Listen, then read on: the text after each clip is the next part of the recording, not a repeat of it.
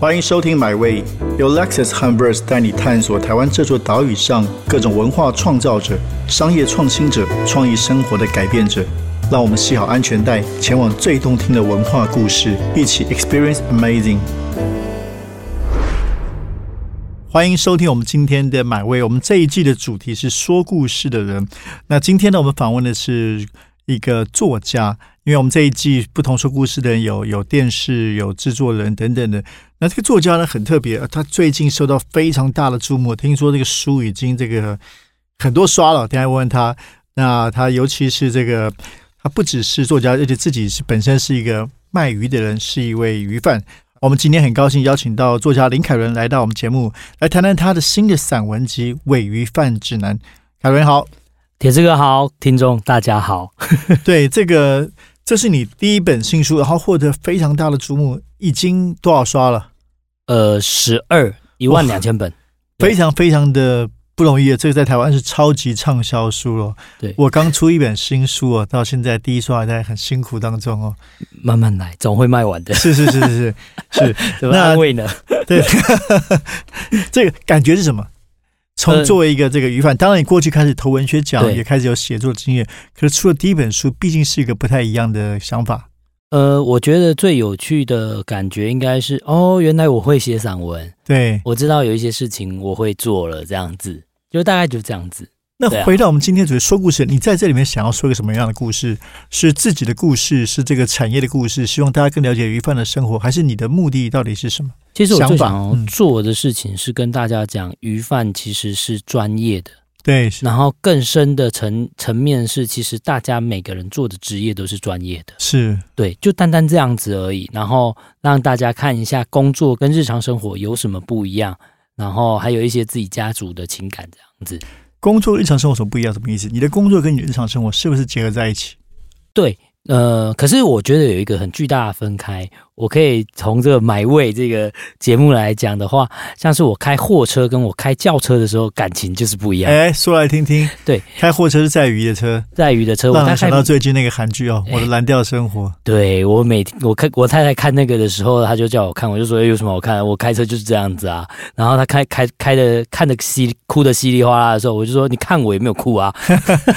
但回来你说开货车跟开自己的客车有什么不一样？对我讲看看讲一下我大概。在以前当市场鱼贩的时候，大概就是两三点起床，然后因为那台货车就已经用了十几年，然后我们家的货车就是长久以来，我们鱼贩踏踏的水总是咸咸的，因为都有些海水之类的，所以车底就腐蚀了。它永远都它有一个洞，就是你可以直接看到路面啊。然后呃，在冬天深夜会灌上来，然后你只要一上车，那个货车的呃悬吊就非常的不舒服，然后就。你就会知道你要开始工作了，然后停下来做任何事情，其实那台货车就代表了你的工作生活。嗯，然后下班可能要带老婆出去玩的时候，我可能就会开上我的轿车，那感觉是不一样的。然后在货车上听到的故事，也都是那些深夜开车出 出车祸的鱼贩们，就是因为太累疲劳驾驶。然后我自己在货车上也是非常疲劳的。然后当我开货车的时候，呃，大家开出高速公路的时候都会碾过那猫眼石嘛。我会边睡觉边开车，听众不要学啊！碾过那猫眼石的时候，我才醒，才才会突然醒着，然后看看眼前的日日出。因为我们是最，呃，我都号称自己是，呃，二零一一零年开始最常看到台中日出的男人，这样子。对，所以就会发现说，呃，在我的道路上，其实有一条会让我这样子很疲惫的，不断为了生活而工作的路，然后。退下了，或是洗完澡了，然后下了货车之后，我还有另外一条、另外一台车让我往前开，然后是我呃心中比较向往的路。对啊，然后有心中比较向往的车吗？有啊，那时候我记得我在看 Lexus CT 两百 H 啊。对对，那这个呃，你自己的鱼贩生涯有分几个阶段吗？有，呃，像我最一开始，如果要从很早期的来讲的话，我国中就是一般在菜市场帮忙的，是家里的。对，然后接下来就是，呃，当兵后去接了一个自己的摊位，就是接家里的摊位，就是变成市场鱼贩。然后到因为因为赌债的关系，然后呃，书中有写到，就是因为我父亲赌债的关系，我后来变成自己创业的教餐厅的鱼贩，这个其实是有教餐厅的，对。然后我觉得这里面又可以更细分，在前期我是为了生活一开始的财务困境打拼，一天工作十六个小时。嗯，但过了两年之后，我儿女就说不行嘛，然后就说都看到我在睡觉，然后跟工作，所以我又转型把自己的鱼贩生活砍了一半掉。然后为更更多的工作时间，那以前多出来，以前的工作时间多出来给家庭生活，嗯，然后家庭生活多出来的休闲时间，我给写作，所以我都会说自己是 hybrid 人生啊。对，呃，类似是应该很爱我，因为我会提 hybrid。那现在呢？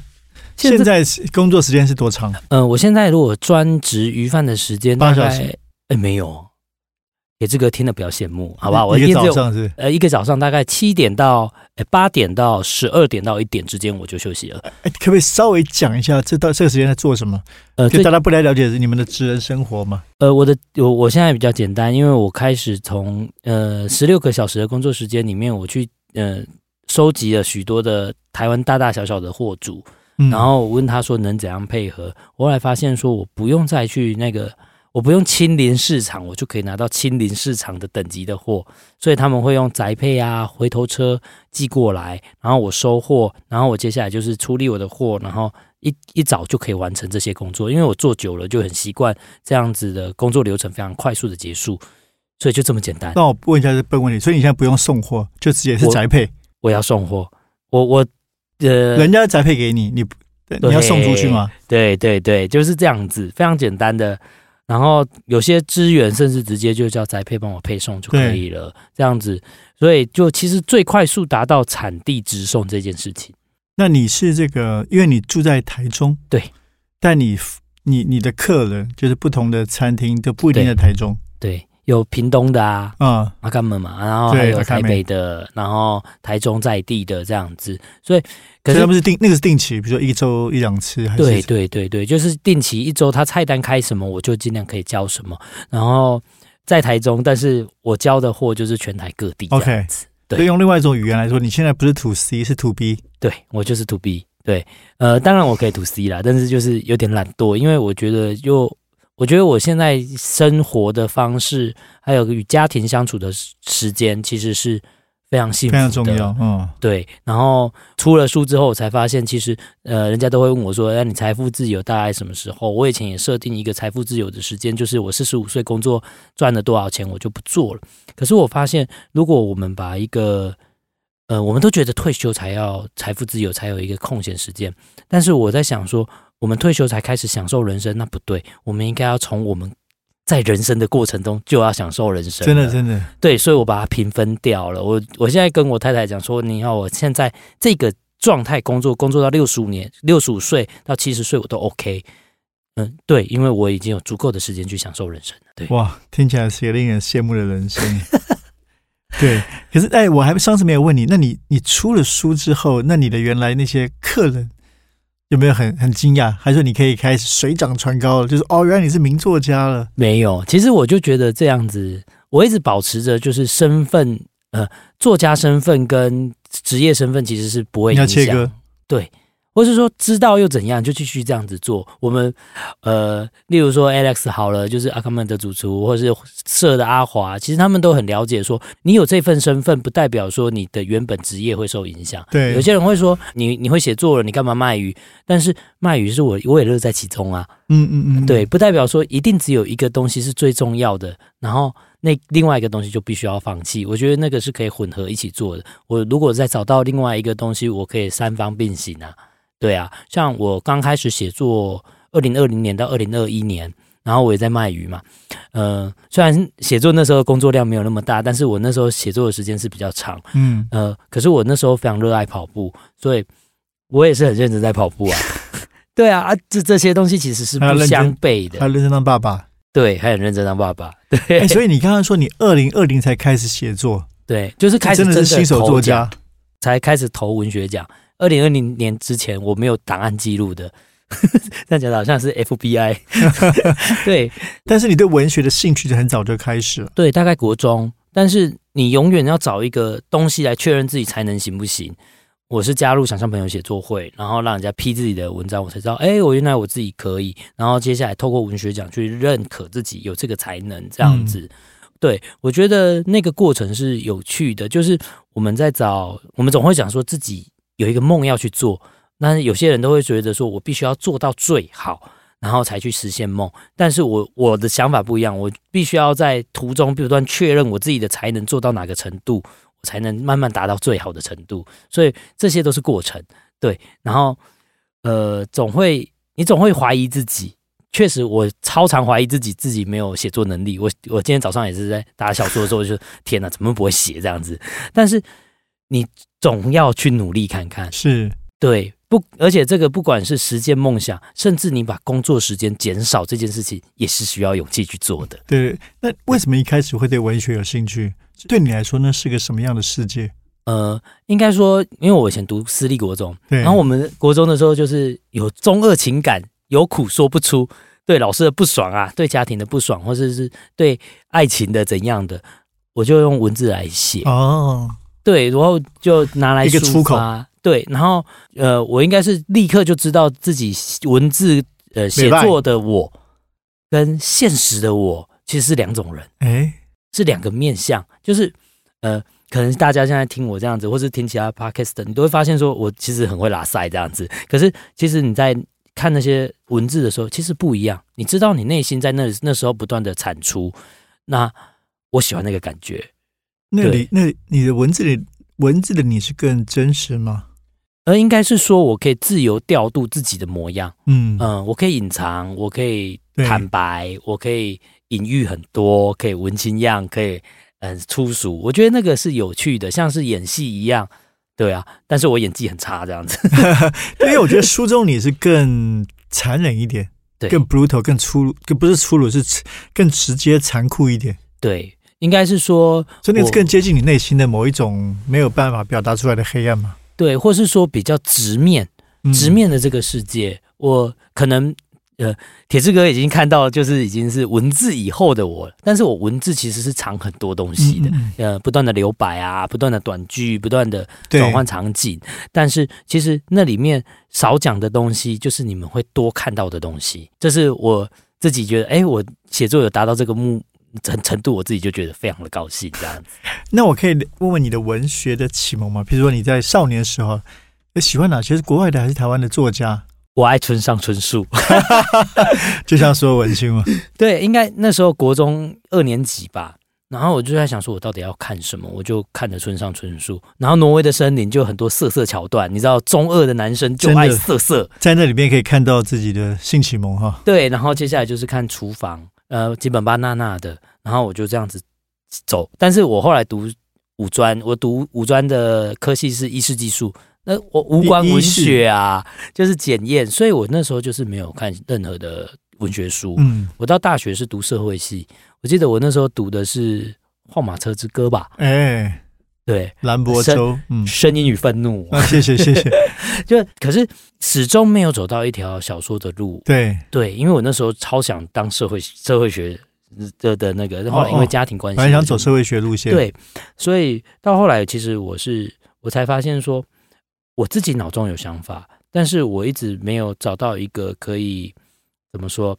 现在看我的文字也不会觉得我很像村上春树，不 像不像。对，就是我没有找到一个借鉴。那我跟我自己讲一句话，就是既然没有借鉴，那你就自己来搞一条路。嗯嗯嗯，对，所以走向了买位，创造自己的道路。对，我觉得这是非常重要的。我们虽然随时，呃，身为。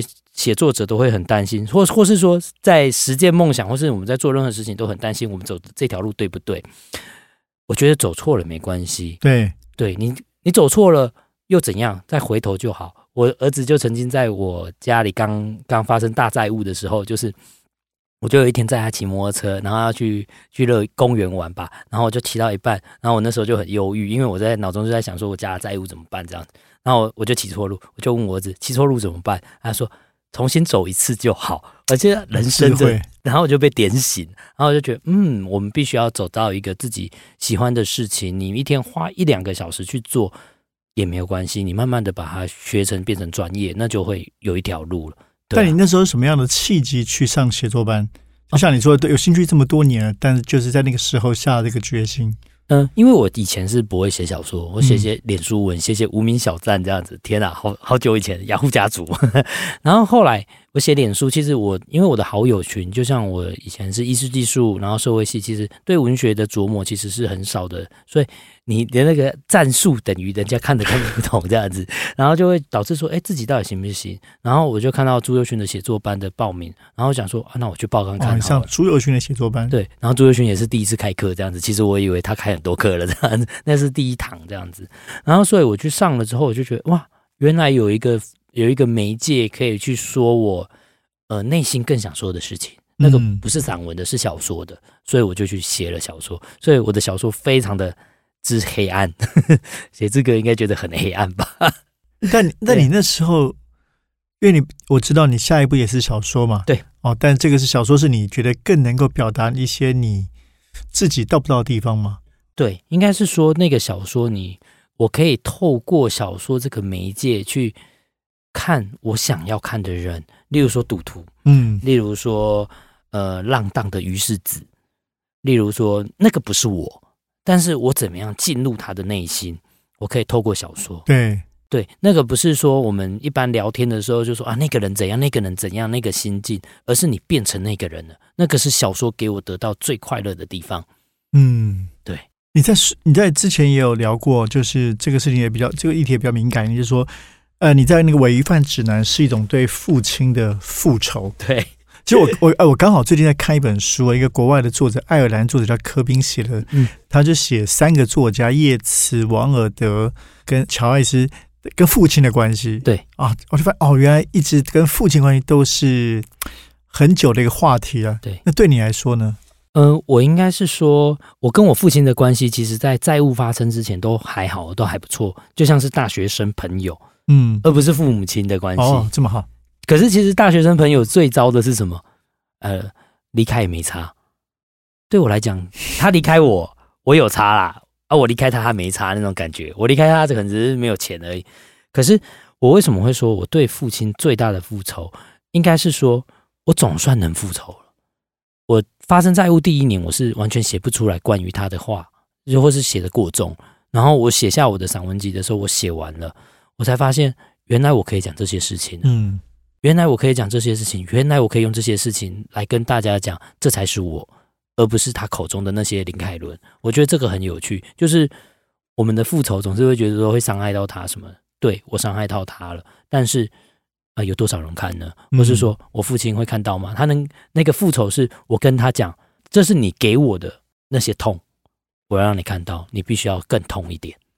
对，但是我不知道他有没有啦，因为毕竟我我我也没有跟他联络，所以。其实我就觉得，虽然用文字来报复是好像不是太好的行为，但是同时这代表的是我的文字已经可以说出我的内心所有的阴暗面了。好，对，这本书叫《伪鱼贩指南》，如果没有看过这个书的朋友，请不要误会哦，这个尾鱼不是 tuna 哦，是 是伪装的伪，所以为什么是伪装的鱼贩？呃，应该是这么讲的，我我。取这个书名的概念，其实最简单的是，呃，例如说，如果今天叫我写一本作家指南，我就会写伪作家指南，因为我还有其他身份，那个是一个身份的呃混杂，所以我抽出来讲，我就必须要标示说这个是其中一个而已。嗯，所以我们是随时在伪装，我们人像是伪装，就像 Goffman 的理论一样，我们有前台后台嘛，所以我觉得这件事情是。有趣的，然后我可以教大家怎么样伪装鱼贩，但是你们装不到真的鱼贩的状态。能教人家怎么伪装，就代表那个人其实已经在里面很久很久了。对我是在出于这个初心去设想这个那个标题。书里面有一张，也有一篇叫《伪装鱼贩指南》嘛，对，也是这样。对啊，所以哎，你现在是不是很少去？那你现在很少去鱼市场吗？嗯，偶尔会去啊，偶尔会去。对。在在回去的时候，因为你应该有很长一段时间都在鱼市场工作，对对对对对。所以现在回去的时候会有一些不一样的感受吗？呃，就会觉得哎，有些人老了，但是其实工作上其实是差不多的。你就是其实那个地方其实呃二十年其实都不太会变，那个是一个老型社会，就是哦我们都是用交情啊，最多讲价格的一个社会状态，而不是说里面有多少的权力斗争嘛。那其实没有，所以其实就。呃，去也是跟大家打招呼，问他最近身体怎样，这样子而已啊。对啊，问问一个有趣问题啊，那个鱼有很多种，对你你觉得你对鱼的这个可可以贩售鱼的知识已经到什么地步？我至少有七十 percent 吧。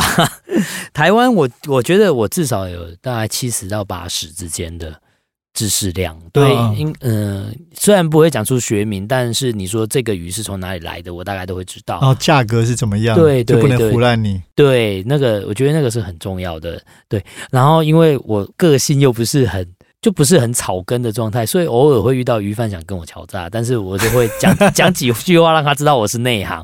我觉得就是伪装鱼贩指南，我也是用在这个状态。就是我曾经就是收到烂烂货，然后那个人就会就会说：“哎、你这个是好的，好不好？”我就会跟他呛说：“我又不是第一天卖鱼，你真的以为我第一天卖鱼吗？我只是为人客气，你不要以为作家不会。”会卖鱼，没有，那时候还没当作家啦。但就其实是，就是我我最重要的，其实我书中其实提到一点，就是对待人和善。但是待人和善还有一个前提是我们必须要知道你是真心待我这样子。嗯嗯，对啊，但你现在应该比较少，因为你刚刚说你的鱼贩都是固定的，对，供给商，对，所以比较不太会碰到有人来来胡乱的。对，应该很应该不太敢的，因为我会直接就对，就让他那去知道。海产店比，较会，海产店会，但是会误以为你不了解的。但是就几句行话就可以解决啦。就是说啊，你例如说看到台面上的蛤蟆有几种，然后就会讲出其中一种大家都很少认识的，他大概就知道你是专业了，就不会胡乱你。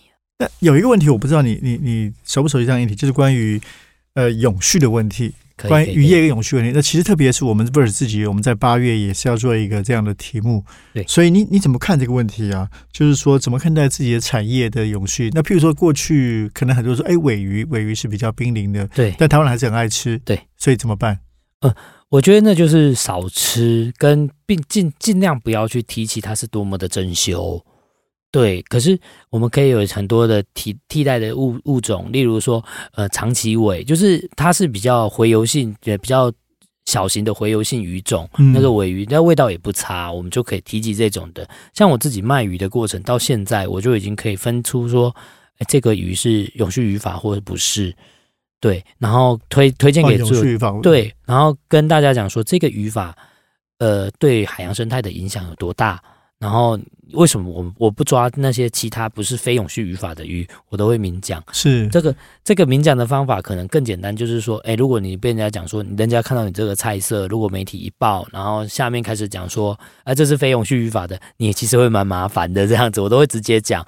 对，因为我觉得那个对客人或对我的餐厅，或是对他吃的客人，其实都一种某种的伤害，所以嗯对海洋是某种的伤害，所以我就会尽量去推比较永续语法的鱼。对啊，你可以稍微给我们解释一下什么是永续语法？呃，就不不滥捕不滥抓，然后选择适当的体型。例如说，有些人会选特别小的，或是特别大的，没有，我都会选中等的。然后中等，嗯对，例如说安甘好了，安甘有些人会抓那个四五百克的叫安甘顺那，啊那个我就不会抓。然后或是说过大的，例如说十二十三公斤的，对我也不抓。过大的它生殖力比较好，所以就留着让海洋让它继续活。嗯嗯然后我也可能会选择在三到八公斤之间左右的鱼种来出给餐厅，对，然后太小的就刻意不抓，这样子。那你说不不滥捕不滥抓，那滥捕滥抓是什么意思？就他渔民在捕鱼嘛，怎么样是滥捕滥抓？例如有一种语法叫撒卡后，就是把全部的鱼全部抓起来，对对对，或是说底拖深海底拖。当我们看到那样子的鱼种的时候，我就尽量去避开，不要去动用。对，这个其实是自己身为卖鱼很久，就会知道有这个认知跟知识量。所以其实永不永续，其实就看那个贩卖的人，或是说吃的人有没有那个意识。这样子，我们必须要有有永续的意识，对，才会有。永续的东西继续存在。这样子哎，，感觉上环保团体可以来找你啊，哎还是有合作的，关于永续海洋的问题。有有有，绿色和平有找我讲一场，对啊，但是我就觉得身为鱼贩有点讲这个不太好，不太好意思。不过像你刚刚说，因为吃还是要吃嘛，对但是如何？因为从从消费者来说，是如何做伦理消费嘛，是吃到，然后甚至影响餐厅，影响到 supplier，这个是消费者可以做的事情。对，然后身为消费者，其实用看的，其实也可以看得出来这个语法到底合不合适。哦怎么看？例如说，呃，鱼身上的鳞片，它会透露出很多细节，哦例如说，呃，以以围网的，然后你可以看到有些鱼会卡在那个网中，然后它的身体就会有一个像是勒勒勒紧，就是勒脖子的痕迹这样子在那里，那个你可以避开，然后去选择比较钓的鱼，钓的鱼通常都会。皮相会比较完整，鳞片比较完整，其实这个就可以简单达到一些永永续的。然后像是大型鱼就不要吃，那通常大型鱼大型不要吃。例如说尾鱼嘛、旗鱼，就尽量避开不吃，没有必要就不要吃这样子。其实这就就可以，或是多吃养殖鱼也是好方法。对，然后海鱼你就去思考一下，或是看一下人家常说说什么海鱼尽量少吃这样子的状态。但都不容易哈，像台湾这么爱吃海鲜的地方但是其实台湾人吃海鱼的比例其实不高啊哈，因为贵啊，还有说其实自己不认识，所以反而就是你要去选海鱼，其实选得到要永续的，其实很简单。OK OK，对啊，哎，好，最后的问题就是，作为一个那个十二刷作家，对你生活有什么样的改变吗？没有改变，我觉得没有改变是访问变很很，多了，访问变很多，社交活动变很多，社交也还好，就是宣宣传活动，我就觉得啊，好漫长的宣传期啊。但是其实呃，我觉得不要改变是好事，我甚至也是对，尽量让自己不要改变，因为你说呃变成一个作家，然后上节目，可能就要就要讲一些比较不像自己的话，对我来讲也是累，那种扮演是对我来讲很累，所以呃。当作家之后，我都会说，我现在都戏称自己是 hybrid 人生嘛，就是其实它是混合在一起的，它不是一个斜杠。斜杠如果开出来，我就是要必须要另一个样子，但是我现在就做自己的样子，所以铁志哥可以在这里问我鱼的知识问题，也可以问我文文学的问题，我是呃随时都可以解答的。对，所以我就觉得不要改变，其实是在这个作家职涯里面让我得到最快乐的事情。我至少还能做自己，因为我是来这里做自己的，而不是要来做作家的。OK，那以作家的创作来说，你最后现在最后的问题就是，现在就是以小说为主，还是会持续用非虚构的方式写自己鱼贩的生活？嗯，我会维持三轨、双轨啊，就是两轨，就是我会写散文，也会写小说，我会交叉着做。